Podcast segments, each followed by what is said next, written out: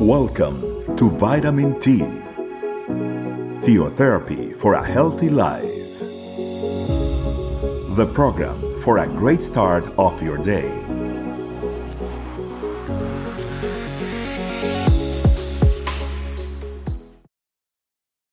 Hi, family. Welcome to another Vitamin T. With you today, Pilar Ramirez, and we will be studying out of the book of Exodus, chapter 14, verse 14. It is titled, Hold Your Peace. The verse is as follows The Lord will fight for you, and you shall hold your peace. The people of Israel had just left Egypt. They were about to cross the Red Sea. However, they did not know it. They were just in front of the Red Sea, seeing how the Egyptian people and the army were coming, chasing them against them. They were complaining to Moses, Why have you taken us out? Look what is happening now. They were afraid, and they definitely did not see God's hands in the situation. Even Moses himself didn't know exactly what to do. Yet God delivered them. He fought for them, parted the Red Sea, and delivered them onto the other side of the desert without any of them being lost or dying. It was his miraculous works. Now, let's read that verse again. Let's see what the Lord wants to teach to our life again. The Lord will fight for you, and you shall hold your peace. What is that battle or that situation that you are facing today that you have no idea how you're going to resolve it? I don't know what it is. Is it a work situation? Is it a health situation? Are you facing a very difficult family situation that you no longer know how to resolve it? Maybe it has to do with a financial difficulty that you no longer know how to get out of it. You have gotten tired of fighting yourself with it. You are out of options. You no longer know how to get plan B or plan C in order to resolve the situation. I have good news for you. The Lord will fight for you, and you shall hold your peace. Take this verse and have ownership of it and tell the Lord, Lord, I know you're going to fight for me. Therefore, with faith, I am going to walk with peace. There is a verse in the book of Isaiah, chapter 30, verse 15, where the Lord was telling, Only returning to me and resting in me will you be saved. In quietness and confidence is your strength. It is not in us going crazy looking for plan C, plan D, and uh, trying to resolve situations in our own that we will achieve that peace. It is in having full confidence, strength, and faith in our Lord that we will be able to hold our peace. In order for us to achieve that, there is only one way, and we have heard it countless of times kneeling down and praying to the Lord, giving Him our burden, and praying to Him that He be able to take our situation, growing in faith, praising Him, glorifying, and seeking in His scripture that which He wants us to do. He is very well telling us in this verse of Isaiah 30, verse 15, that we need to return to Him.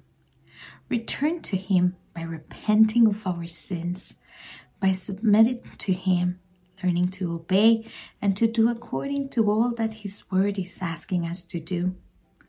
Also, in the book of Psalms, chapter 116, verse 7, in the New Living Translation, the verse is as, as follows Let my soul be at rest again, for the Lord has been good to me.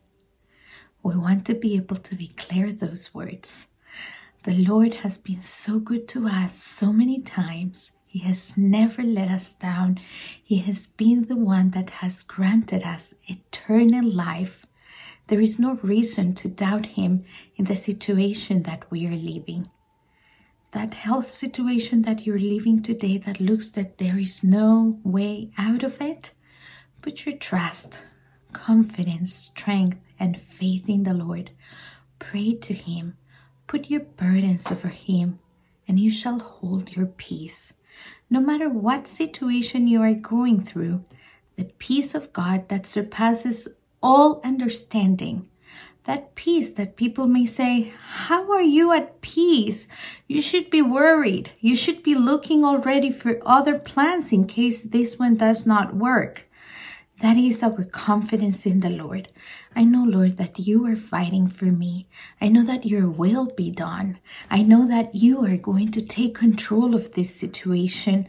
I no longer want to fight the way that it happened in the past. I want to give you glory. I want to be able to expose, Lord, the Lord that you are through my life when you fight for me. To be able to say, Father, that verse in Psalm 46:10 becomes a reality in my life. Be still and know that I am God. I will be exalted among the nations. I will be exalted in the earth. We are those people that will exalt the Lord through all the works that He will do through our lives, but only if we allow Him to do so in our life. Allow Him. Open up your heart. Repent to Him. Give your heart to the Lord. Surrender in front of Him, and you shall hold your peace. Supernaturally, it is not the peace that the world gives, which is for only a few minutes, for only a moment, for only a situation, but the peace that God gives is an eternal peace that goes beyond this world unto eternity. Let's pray, family. Thank you, Father, for teaching us today this great teaching in Exodus chapter 14, verse 14. Knowing, Lord, that our battles, Lord, are encasing us between a wall and the sword, Lord, not knowing how to uh, come out, Lord. We are in between a hard place, Lord. Uh, we, we don't know, Father, how to come out of our situation in our own strength. That's it. We have fought it all, and there is nothing else left to do other than to repent in your presence and tell you, Father, that we have not come to you before, that we have not tried what we should have tried before to put our strength, confidence, and faith in you. But today we want to do so. We want to cast our burdens in you, Father. We want to give you that situation, Father, in whichever area of our life that is creating a difficult situation to you in order for you to guide us, strengthen us, and show and display your miraculous words through us in order for you to be exalted. And we will hold our peace because we know that the God, the Lord of Lords, the great I am, is on our side. Thank you, Father, for being good to us. You have been bountiful and amazing in our life. We praise you and will glorify you in Jesus' name. Amen. Thank you, family, for accompanying me one more time in another vitamin T. See you next time. Thanks for joining us. Remember, the vitamin T can be found in audio video, and written versions in our website, estecamino.com. We'll be waiting for you tomorrow for your daily vitamin T. Theotherapy for a healthy life.